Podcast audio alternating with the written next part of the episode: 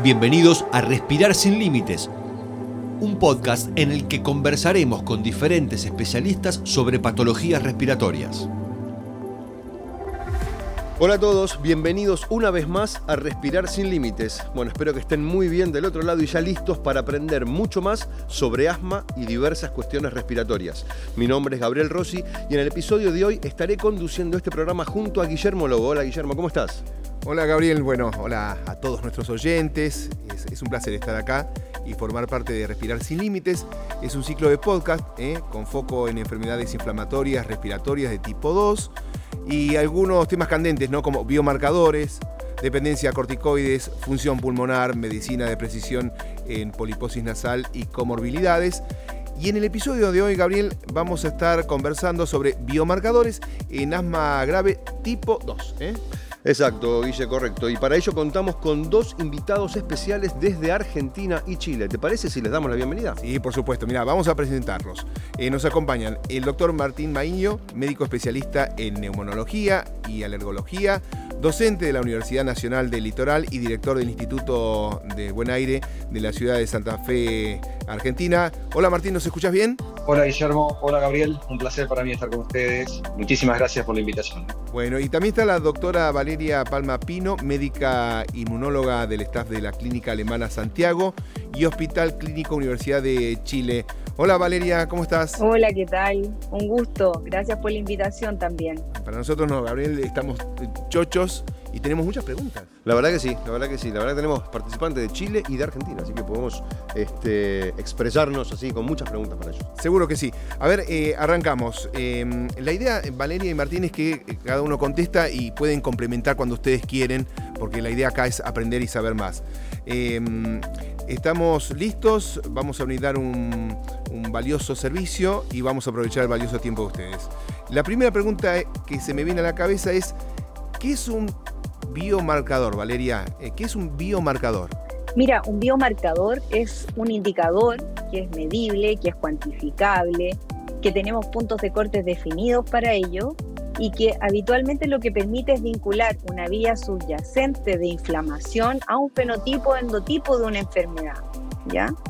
Em, Puede ser un cambio bioquímico, un cambio celular o molecular en un paciente que nosotros lo podemos cuantificar. Y eso nos va a traducir una serie de otras herramientas, puede cuantificar esto, que vamos a hablar también de cuál es la utilidad de ello, pero, pero sí nos puede aportar una información importante acerca del estudio de ese paciente y del manejo de ese paciente. Martín, ¿complementa? Si yo pudiera agregarlo para el llano, digamos, para la gente, eh, eh, ha pasado que cuando yo era chico, eh, mi papá tenía chanchos tenía cerdo. Entonces, ¿qué hacíamos? Separábamos los cerdos de acuerdo a colores. Entonces había algunos cerdos que eran negros, otros que eran blancos y otros eran entovianos, de colores mezclados. Entonces, eso, el color es un fenotipo, es una forma de agruparlos. Entonces, sacábamos a los negros por un lado, a los más blancos por el otro, a los mezclados para otro grupo más. Esos son fenotipos, quiere decir, eso es una característica que podemos medir y que nos permite agruparlos de acuerdo a ciertas características. Y esto es lo que nos permite explicar que atrás de esto hay una cuestión genética que expresa ese color en la piel. En los pacientes hacemos lo mismo, pero pensando en la enfermedad. Agrupamos a los pacientes de acuerdo a características que estos tengan para que nos permitan entender los mecanismos por los cuales se produce, por ejemplo, en asma, la inflamación a nivel de los bronquios. Eso es fenotipificación desde el punto de vista, por así decirlo, práctico. Martín, y aprovecho esto que mencionás, ya que te quería preguntar cuál es la utilidad de los marcadores en el asma grave tipo 2. Justamente en, los pacientes con esta enfermedad, que es donde tenemos que saber y buscar específicamente cuál es el mecanismo que genera la inflamación que subyace en el asma, porque no nos olvidemos que el asma bronquial es un proceso, es una enfermedad inflamatoria crónica. Entonces, lo que pasa es que las enfermedades, o sea, las características de esa inflamación no es igual en cada uno de los pacientes. Entonces, tenemos que estudiar el fenotipo de ese paciente con asma grave para poder determinar cuál es la característica de esa inflamación para posteriormente buscar el mejor tratamiento para ese grupo particular de pacientes con asma grave. Valeria. Mira, eh, yo creo que también lo que nos permiten los biomarcadores, así como Martín lo dijo muy claramente y, y bien palabras bien entendibles para todos, también nos permite a, veces eh, definir severidad de la enfermedad de los pacientes. ¿Qué tan alto está ese biomarcador? ¿Qué, ¿Cómo puedo controlar ese biomarcador? Y además, incluso además hacer seguimiento en los pacientes. También los biomarcadores van a ser y algunos tienen una potencialidad de ser muy útiles para seguir a los pacientes, no solo la clínica, decir cuántas exacerbaciones ha tenido ese paciente, cuántas veces ha ido a la urgencia, cuántas veces ha requerido medicación de rescate, sino que también los marcadores nos pueden permitir eh, eh, evaluar el control de la enfermedad, eh, definir a veces pronóstico de la enfermedad. y hacer un mejor seguimiento a nuestros pacientes, que eso es lo que queremos en el, el objetivo final es que ellos cada vez estén mejor. Agrego un punto que no dijimos hasta el momento, que es importante en esto. Los biomarcadores que utilizamos nosotros en la práctica para este tipo de enfermos, estos pacientes con asma grave, son cuestiones simples de medir, o sea, son características que estén al alcance de la mano o al alcance de, de, métodos de estudio que sean lo más simples posible. No estamos hablando de pensar en la NASA para estudiar a estos pacientes, sino que estamos diciendo, tomemos un marcador, como puede ser un eosinófilo que está en un, en un, hemograma, en una muestra de sangre, o la IgE, que es un anticuerpo propio de la alergia, que también se toma una muestra de sangre o de pruebas cutáneas, y si es posible hacer otro, otro tipo de estudios, esos son los biomarcadores que en la práctica utilizamos, o sea, mediciones sencillas que nos permitan a nosotros poder en la práctica clínica poder diferenciar un paciente sobre otro. La respuesta ahora viene de los dos, pero eh, surge y se plantea la siguiente pregunta. Empezamos con Valeria. Entonces, ¿puede ayudar a tomar decisiones terapéuticas? Sí, por supuesto, tal cual como, como hemos mencionado previamente, eh, poder clasificar a nuestros pacientes en un endotipo, en un fenotipo, definiendo cuál es el predominio del tipo de inflamación que se gatilla en ese paciente asmático, nos va a permitir dirigir un tratamiento mucho más específico, ¿ya? Eh, nos va a permitir decir, mira, este paciente puede ir peor o puede ir mejor, eh, poder ir escalando en el tratamiento o incluso en los asmas graves, como ya sabemos, tenemos ahora herramientas terapéuticas como son la terapia biológica, que son medicamentos que van a bloquear moléculas específicas que gatillan inflamación y que eh, son tratamientos que en, los pacientes con asma grave son muy beneficiosos porque efectivamente mejoran, mejoran la función pulmonar, mejoran el pronóstico de estos pacientes. Entonces, claramente los biomarcadores son una herramienta para nosotros que vemos este tipo de pacientes para definir muchas cosas a futuro. Martín. Es la, la manera que tenemos hoy, a partir de todas las investigaciones y todo el desarrollo en estos últimos años, apuntado específicamente a estas enfermedades complejas, que nos permiten poder seleccionar muy bien a un paciente para darle la mejor, el, mejor tratamiento que los ayude a controlar esa enfermedad que hoy los está poniendo mal. Es decir, cuando nosotros buscamos los biomarcadores, nos permite hacer un diagnóstico, nos permite seleccionar pacientes y a partir de esa selección de pacientes nos permiten buscar el mejor medicamento o el mejor tratamiento para ese paciente puntual. Es decir, personalizar el tratamiento a partir del conocimiento más profundo de, ese paciente con estructuras de estudio, con mecanismos de estudio simples que justamente nos permitan poder darle lo mejor para que ese paciente logre controlar la enfermedad, que es lo que justamente se transforma en un dolor de cabeza en este grupo tan particular de pacientes. Bien, y aprovechando que está Valeria de Chile y Martínez de Argentina, les quería preguntar cuáles son los biomarcadores que contamos y, con cuáles, y cuáles son las limitaciones. Mira, cuando hablamos de asma eh, de un perfil T2 alto, tenemos varios biomarcadores que ya hemos mencionado, eh, algunos ya, y Martín también los mencionó, le explicó un poquito. Entre ellos está la IgE, por ejemplo. La IgE es un anticuerpo que se sintetiza en nuestro organismo frente a la exposición alergénica. O sea, una IgE total, por ejemplo, elevada, va a traducir que nosotros desarrollamos una IgE específica a distintos alérgenos, IgE específica, por ejemplo, a los ácaros del polvo, a los pólenes de los pastos y a distintos alérgenos que nuestro sistema inmune reconoce como algo extraño. Eso puede ser cuantificable y por lo menos en Chile está disponible ampliamente, tanto en hospitales públicos y privados, eh, porque es una medición fácil y además económica. La IgE específica no está tan disponible a alérgenos cuando uno solicita un alérgeno en específico, pero sí está en las clínicas más grandes acá en Santiago. Otro biomarcador que tenemos son los sinófilos en sangre, que es muy fácil medirlos porque los tenemos disponibles a través de un simple hemograma y los hemogramas están disponibles en cualquier parte del mundo a un costo bastante económico y es algo muy fácil de medir. Otro marcador, biomarcador, que es un poquito más complejo, que, por lo menos no está tan está disponible en Chile, pero no tan, no tan abiertamente, es la fracción expirada de óxido nítrico. Este, el óxido nítrico es una sustancia que se libera a partir de las células cuando hay inflamación. ¿ya? Entonces la podemos meter a través del aire expirado. El paciente sopla en una maquinita y, eso se, y se mide el óxido nítrico. Y a través de esta medición podemos evaluar indirectamente cuánto grado de inflamación hay en la vía aérea.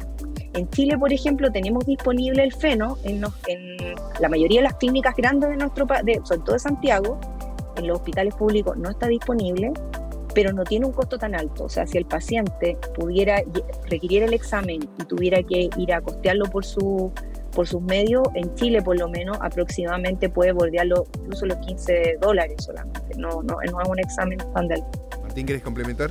Sí, nosotros en Argentina tenemos eh, la disponibilidad del feno, no, no es tan amplia, realmente tenemos muy poco para poder estudiarlo, pero en definitiva eh, está estudiado y está validado inclusive que con características clínicas del paciente, o sea, qué le genera los síntomas, si se exacerban, por ejemplo, con alergenos o si tiene eh, antecedentes de alergia, todas las características clínicas del paciente, sumado a algunos biomarcadores muy puntuales y fáciles, como son los eosinófilos en sangre periférica y la IgE en sangre, en sangre periférica, en sangre, eh, nos permite poder evaluar ese paciente y fenotipificar. Ahora, cuanto más elementos tenemos para agregar en esta fenotipificación, cuanto más elementos tenemos de estudio, por supuesto que más se afina nuestra fenotipificación. Pero hoy, con elementos que están en cualquier consultorio, en cualquier laboratorio, con un buen conocimiento del paciente, cualquier médico en cualquier parte del país puede fenotipificar a un paciente de manera adecuada con asma grave para poder de esa manera saber cuál es el fenotipo qué característica particular tiene ese fenotipo y a partir de eso poder indicar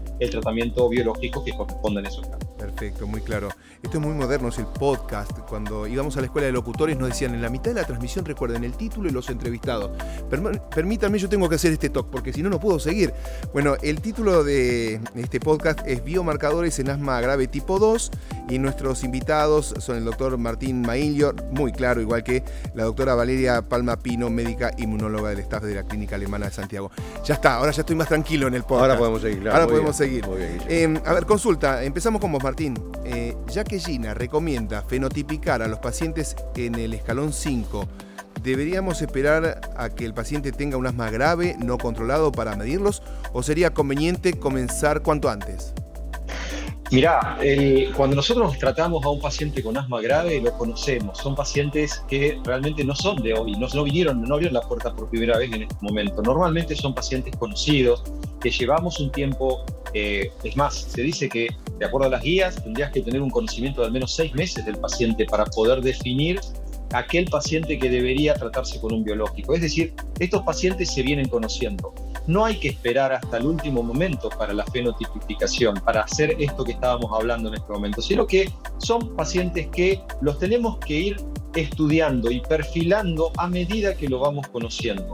Y en realidad la fenotipificación, esto que estamos diciendo, qué tipo de inflamación hay a partir de estos, de estos marcadores que estábamos hablando, que si es inflamación T2 alto, si no, etcétera, eso lo vamos haciendo desde, desde estadios anteriores en pacientes con asma, muchas veces más, eh, más leves que lo que estamos hablando en este momento. Pero siendo puntual, si hablamos de asma grave, no hay que demorarse en la fenotipificación, hay que ser, eh, hay, hay que buscar conocer a nuestro paciente desde la primera vez que lo vemos. Y a medida que va pasando el tiempo, vamos, eh, digamos, enfocando cada vez mejor nuestro conocimiento hacia ese paciente. Valeria, ¿querés acotar algo? Oye, yo estoy completamente de acuerdo con lo que dice Martín, o sea, esperar a la etapa final para recién decir, mira, sabéis que este paciente eh, efectivamente tiene, tiene un perfil T2 alto, T2 bajo, como nosotros los clasificamos de acuerdo a, lo que ya hemos conversado de los biomarcadores, probablemente no, no, no, no sirve y no tiene utilidad hacerlo hacia el final de la etapa en cuando el paciente ya está, eh, tiene un asma de perfil más grave, sino que mucho más precozmente, porque eso nos va a permitir ah. también, como dijimos previamente, en tomar decisiones terapéuticas previas también. En, optimizar el tratamiento, porque sabemos que ciertos pacientes van a ir a un perfil más grave desde el comienzo. Cuando ya los fenotificamos, endotipamos, sabemos que hay ciertos pacientes que van a ir a un perfil más severo de asma, van a ir a probablemente a un paciente que se va a exacerbar más, que vamos a tener que eh, ser mucho más... Eh, eh, exigentes con, con, el tratamiento que le vamos a indicar, en el seguimiento que le vamos a hacer en ese paciente. Entonces, obviamente, el poder clasificarlo previamente va a definir conductas importantes en la evolución de ese paciente, que también que pueden impactar también en la evolución final. Sí, no hay que esperar, digamos, hasta el, hasta el final. Ese sería uno de los conceptos que en, la vida, digamos, no debería tomarse. Yo me estaba acordando de, lo, de una época de la vida, no vas a invitar a salir a la chica digamos, eh, cuando te prende la luz. Tenés que, cuando te prende la luz puede cambiar las decisiones. Entonces hay que, en este sentido, en asma grave, no hay que esperar hasta el último momento. Hay que procesar el conocimiento del paciente y, por supuesto, no esperar a que el paciente esté internado en una terapia intensiva por una crisis de asma para decidirnos en que lo vamos a fenotipificar e indicar un biológico. Eso lo tenemos que hacer antes porque la idea es ser preventivos en medicina, no reactivos en relación al problema, sino prevenir los problemas. Me sentí un poco identificado con lo de la luz, debo, reconocer, ¿eh? debo reconocer, Martín, que un poco... Yo creo, es la generalidad de una generación. Sí, sí, no, pero me sentí un poco identificado. Bueno, ya vamos llegando al final de nuestro episodio, Guille. Sí, sí. Así que yo me gustaría hacer la, última pregunta a ambos, a Valeria y a Martín. Entonces, ¿los biomarcadores nos ayudan a hacer medicina de precisión? Eh, realmente, realmente, lo que estamos buscando es el, el ejemplo claro de medicina personalizada, de medicina de precisión. ¿Qué quiere decir? Apuntar a un target, a un blanco específico, con tratamientos específicos para personas que se beneficien específicamente de ese tratamiento. Es decir, cuando nosotros hablamos de medicina de precisión, es buscar lo más efectivo para tratar de la manera más efectiva para que ese paciente pueda sacar los beneficios de esos tratamientos. Por eso es que esto uno tiene que ser muy puntual, tiene que ser muy preciso y cada vez que nosotros hablamos de precisión en nuestras decisiones y en nuestros tratamientos, estamos hablando de ser preciso con nuestro paciente. Por eso es el ejemplo claro de medicina personalizada y por lo tanto de medicina de precisión súper bien lo que dice Martín. Eh, creo que hoy la medicina no, no, nos ha otorgado el beneficio de poder hacer eh, investigación mucho más precisa, específicamente en mi área que es la inmunología. La inmunología ha avanzado mucho en los últimos años. Nos ha permitido eh, estudiar mejor la patogenia de la enfermedad y poder determinar y precisar, como dice la palabra, eh, qué moléculas están involucradas en los procesos de la inflamación. En asma esto ha sido pero una cantidad de información que se, ha, que se ha podido ir avanzando pero abismantemente. Entonces, como dice Martín, el poder bloquear aquella target, ese blanco, esa molécula específica que lleva a producir la inflamación en los pacientes, claramente va a permitir y va a beneficiar a estos pacientes con un tratamiento de un alto nivel. Por lo tanto, claramente los biomarcadores sí son una herramienta muy útil y sí nos, nos lleva a una medicina cada vez mucho más avanzada, más de precisión y que claramente va a beneficiar a nuestros pacientes eh, positivos. Muy claros, muy actualizados, ¿no? La verdad que sí, no, impecable. Valeria, Martín, Hemos llegado al final. Muchísimas gracias a los dos, eh, no solo por el tiempo que nos brindaron, sino por lo claro que han sido al momento de darnos información acerca de los biomarcadores en asma grave tipo 2. Muchísimas gracias, muy amable. Es, un placer para mí haber podido participar en este podcast. Sí, muchas gracias por la invitación. Siempre es un agrado eh, entregar este tipo de información. Eh, yo creo que tanto para los médicos para o para la gente que escucha esto es muy útil. Así que te agradece la oportunidad, Sanofi, también de, este tipo de podcast. Y me sumo al agradecimiento de, Gabriel. Eh, hay que destacar, ¿no? Es importante estar informados. Estamos atentos a las últimas novedades acerca de este tipo de enfermedades para concientizar a la comunidad médica y también a la sociedad, eh, más en estos tiempos en los que las enfermedades del sistema respiratorio han tomado gran notoriedad y especial atención a nivel mundial. quiero decirles que es un podcast, pero nos hemos vestido de punta en blanco, estamos muy lucidas, muy guapa Valeria, y estamos todos así muy vestidos. Es un podcast, pero queríamos estar a la altura y, lo han estado eh, con, las, toda la información. Así que eh, muchísimas gracias por acompañarnos en esto que fue Respirar sin Límites. Hasta pronto. Continúa aprendiendo más acerca de las diferentes patologías respiratorias y mantenete actualizado con las últimas novedades al respecto. Accede a todos los capítulos en nuestro canal de Spotify. Te esperamos en nuestro próximo episodio de Respirar sin Límites.